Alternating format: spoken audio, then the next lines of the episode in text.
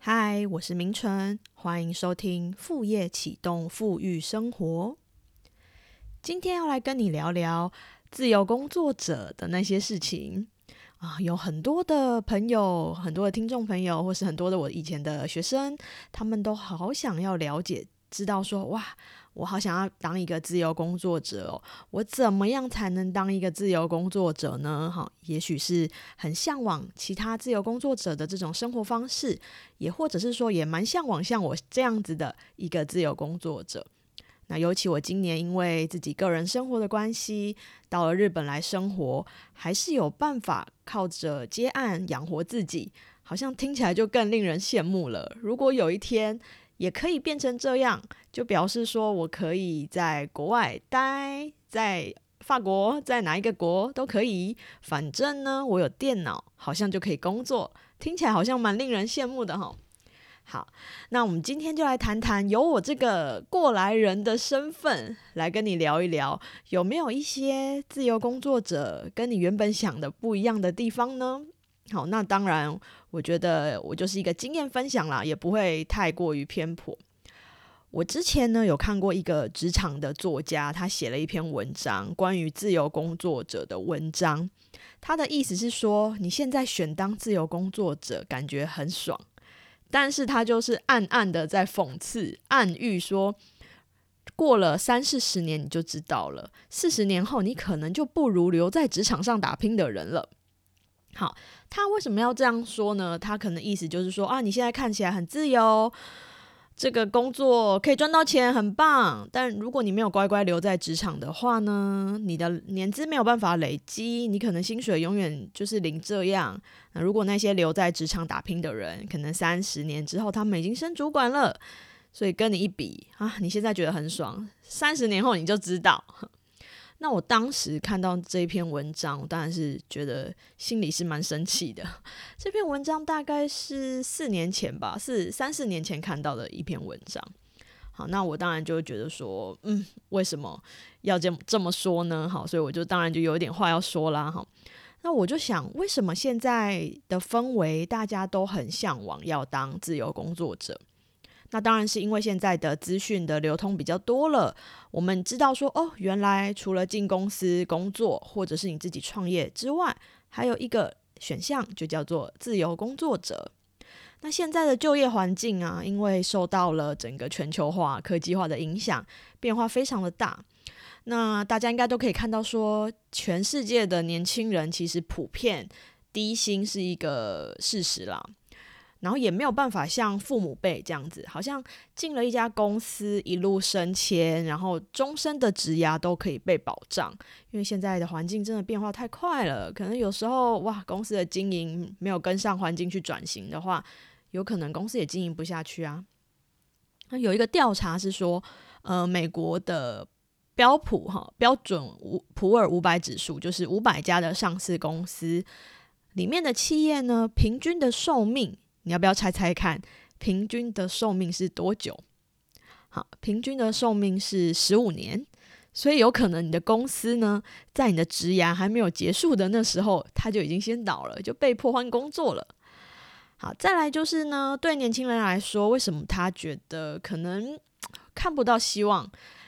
就是有可能就是说，因为呢，在公司里面好像上面都卡满了前辈，因为公司里面就是这样子，一个萝卜一个坑嘛，就是。如果你要升迁，就表示上面要有位置可以空出来。但是因为现在人的平均寿命越来越长，然后呢，呃，前辈可能也会觉得说，哇，我如果太早退休，万一到时候我退休没多久钱就花完怎么办？或者是说退休之后很无聊啊，所以就延后退休的年纪。哇，那等到上面的退休要换你升迁，好像也不知道要等到什么时候。那我之前啊，曾经跟一个呃老板。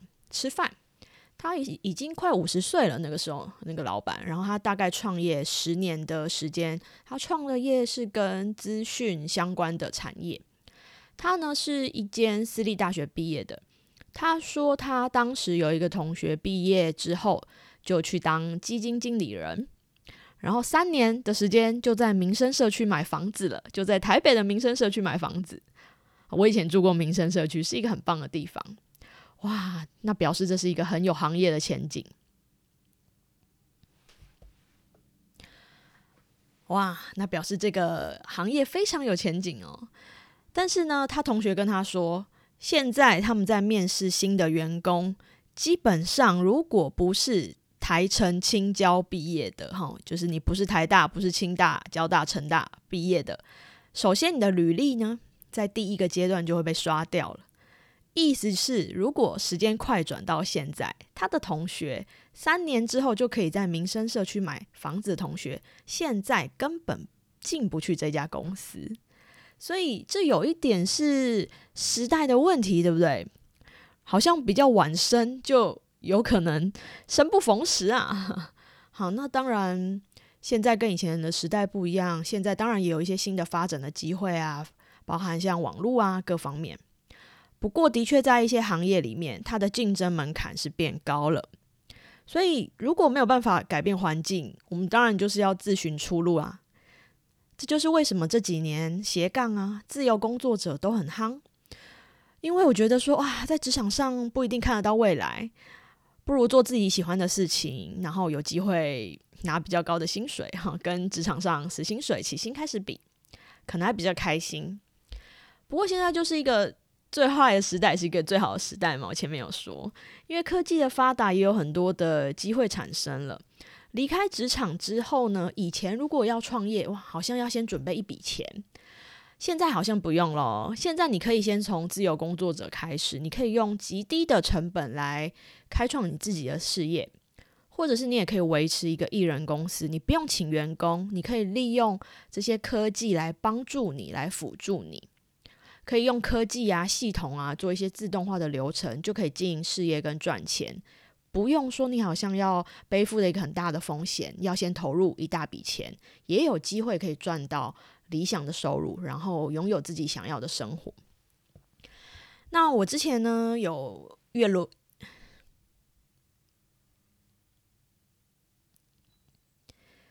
之前有一本书很夯，就是《艺人公司》这一本书，所以这个名词其实也曾经流行过一阵子。一是一二三四的一，人是呃，一是一二三四的一，哈，一个人的公司，所以艺人公司很夯，就是呢。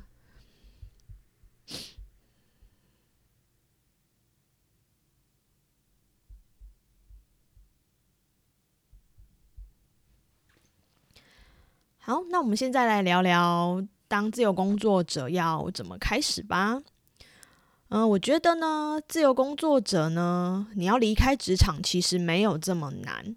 首先呢，你要先做一件事情，就是你要先算一下你自己基本的生活开销有多少，就是你到底一个月需要最少最少多少的钱才能养活自己，然后再做另外一件事情。想办法把自己的生活费用压到最低，重新去培养你花钱的习惯，厘清什么是需要，什么是想要，然后也要学习一些理财相关的知识，理财相关的投资的方法来配置资产。为什么这么说呢？因为如果你以前在公司上班的话，你每个月是可以领到一个固定的薪水的。基本上，老板不能随便 fire 你，因为如果他随便 fire 你的话，他还是要给你资遣费一笔的资遣费。所以说，你可以预期得到，说我每一个月都有固定一个当时跟公司谈好的薪水。嗯，我不知道你有没有听过一个说法，就是说薪水越高的人，其实他存得下来的钱未必会越高哦。为什么？因为人都是这样子，就是啊，当你被加薪了之后，你就会自然而然就想说啊，提升我的生活品质。以前呢，只买得起一般的包包，啊，被加薪了，拿到一笔不错年终奖金，把钱变成自己喜欢的样子，钱没有变不见，只是变成自己喜欢的样子。然后不知不觉，随着你的薪水提高，你的花费也会提高，所以你存下来的钱不一定那么高。但如果你真的很受不了职场的环境，有一天你想离开的时候，你就要去思考一下，说，对我最少最少可以花的钱到多少？因为基本上，如果你要当自由工作者，你只要赚得可以养活你自己的，那就够了。所以我们就要把欲望跟想要跟需要去把它做分开。好，这些不太难，但是如果真的你有这个决心的话呢，你要先厘清一下自己的人生跟价值观。如果说你平常真的是需要花大钱去享乐啊，或者是说真的要花蛮多钱的话，那我觉得呃，贸然的离开职场，在没有准备好的情况下离开职场，未必是一个很好的选择哦。因为毕竟公司，你一个月在公司可以拿到一笔固定的薪水，而且如果你的工作能力不错，其实你在公司已经可以拿到很不错的薪水了。那你可能就要重新思考一下这件事情。再来呢，如果你要获利的话，最重要的，不管你是当自由工作者，或者是你要当艺人公司的创办人，或者是你要创业，很重要的，你要找到自己的核心的价值跟技能。或者是一个核心的产品跟服务，你要找到别人愿意为了这件事付你钱的事情。那我常常会说，其实创业就是在解决问题，自由工作者在服务客户的时候，也是在帮客户解决问题。如果你可以帮别人解决生活中的不方便，有人愿意为了这件事情付钱，你就可以找到了商业模式。所以你要想想看。为什么别人会愿意付钱？不会有人因为说哦你很喜欢这件事情，所以就付你钱。不会的，不是说我很喜欢写作，不会有客户因为你喜欢写作而付你钱的。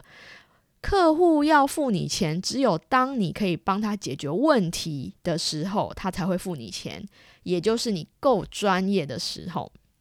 什么叫做够专业？举个例子。如果你想要靠文字来赚钱，你的文章可以帮别人解决什么样子的问题？譬如说写文案，写文案在解决什么问题？写文案是在帮你的客户把东西卖出去，解决问题。你写时事评论去投稿媒体，是因为你可以帮媒体带来网站的流量，让他可以卖网站上的广告，这是帮他解决这个问题。那如果说你写知识的分享文，你是可以帮人解决疑难杂症。那如果你有后续知识型相关的产品，那你就可以去做销售。那他愿意购买，也就是解决他的问题。那如果你喜欢写小说，是因为你的小说够好看，让人看得津津有味，可以一直看下去。一页接着一页，然后带读者到另外一个时间时空旅行，或者是小说是一个休闲娱乐，帮人打发时间，所以他愿意掏出这两三百块买你的小说，所以这个都是在解决问题哦。我们在思考或者是培养我们在生活中的商业模式的敏锐度的时候，你都可以这样子去想，到底这件事情在解决什么问题？所以你的专业是什么？你够专业吗？如果你还没有把握说你的专业已经足够了，我会建议你先在公司里面上班，或者是说下班时间有意识的磨练跟累积自己，先从做副业斜杠开始，小规模试水温。如果说你想要靠文字赚钱，那很简单，第一个，你有没有办法应征去文案公司上班？第二个。下班的时候兼职，想办法看你想要卖什么样子的文字，想办法去接案。你真的有客户愿意为你的专业付钱的时候，这件事才会成立。所以不要太太贸然的就觉得说啊，好，我明天就要离开公司，就要靠写文章赚钱，或是就要靠你其他技能赚钱。哈，如果你有这样想法，就没有准备的话，会有点危险的。再来，除了专业还不够哦。你还要得有其他的技能哦。有一些同学会跟我说啊，我好想当自由工作者。然后我就问他说，为什么你想当自由工作者？他就说，因为我好讨厌在公司里面的生活，我不想要跟别人打交道，我想要一个人默默的打电脑写文字就好了。哇，这个就是一个天大的误会了。好，如果说你当自由工作者的时候，你要想办法接触客户，诶，那不然你的客户从哪里来？所以，除了你的专业的核心技能之外，你要当自由工作者，你要不饿死，甚至你要活得好，有机会赚大钱，你还要具备其他的技能：业务的技能、行销的技能、专案管理的技能、财务的技能，这些你都要有。诶，好，有一次呢，我的一个合作的摄影师的伙伴，他丢了一个影片的链接给我，他说：“哎，这个影片拍的很不错，你看一下。”我说：“哎，真的拍的不错。”他说：“听说这个拍影片的这个导演，他最近竟然在卖器材，因为他接不到工作。”然后他就很惊讶，就说：“哈，这个比他技术、拍照技术、拍影片技术还要好的人，竟然活不下去。”但我就心里想，这是一个很正常的现象，因为有专业并不代表你的事业可以成功。诶，因为你要如何找到目标客户，这个是你需要去思考跟需要去实践的。然后有了目标客户之后，目标客户为什么会信任你？为什么会愿意付钱请你帮他解决问题，而不是请别人？这个才是活下去的关键。但是呢，很多人在想当自由工作者之前，可能都没有想清楚这件事情，以为说。哦，我只要很会写文章就够啦。哦，我只要很会拍照就够啦。其实客户并不在乎说谁最专业，客户只在乎说在这样子他的预算之下，谁可以做的最快最好，谁可以给他最强的信任感跟后援。当他有问题的时候，谁可以给他最安心的感觉。所以，像我前几集的节目有提到说。文字工作者啊，或者是任何的接案工作者，千万不能脱稿，不能搞消失，这些都是大忌。这些职场伦理，你在工作的时候偶尔嗯偷偷小懒吧，没问题吧？但是在自己出来接案的时候，这些真的都不能犯。好，那寻找客户不代表说你一定要学会推销啊，你可以先从帮助别人开始。好，譬如说呢，你可以先建立自媒体。对一些你的领域有疑问的人，你可以免费解答他们的疑问。然后呢，先去累积自己对这个市场的观察，用建立自媒体的方式去建立你在这个领位领域的权威跟影响力。你可以写文章啊，拍影片啊，录 podcast 来传递知识，让你的潜在顾客认识你。这样也是一个很好的方法。好，那再来呢？你到底如何哪一天才可以确保自己可以当自由工作者？所以总结以上所说的，你应该会知道，说我的态度就是，我会比较建议说，你在下班之后，先从副业开始，先从副业开始，然后呢，你等到你的副业真的稳定的成长到一个程度之后，你再把它变成全职的工作。所以你要赚多少钱才能够确保你不会饿死呢？那这时候呢，就要回顾我刚刚所说的。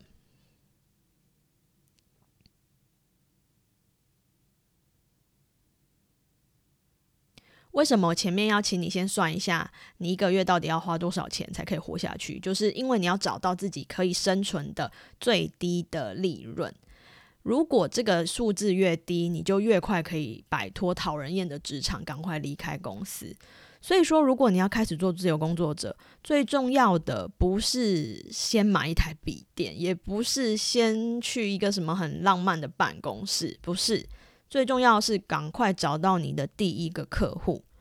然后呢，赶快把你实际的成绩做出来，让你可以用你的实际的成绩去招揽更多的客户，这才是最重要的。好，所以今天呢，跟你分享了一些真的要成为自由工作者应该要先有的一些心理准备跟要注意的事情。如果说呢，你真的想要往这方面前进的话，希望可以帮助到你喽。好，那我们今天节目就到这边，明天见喽。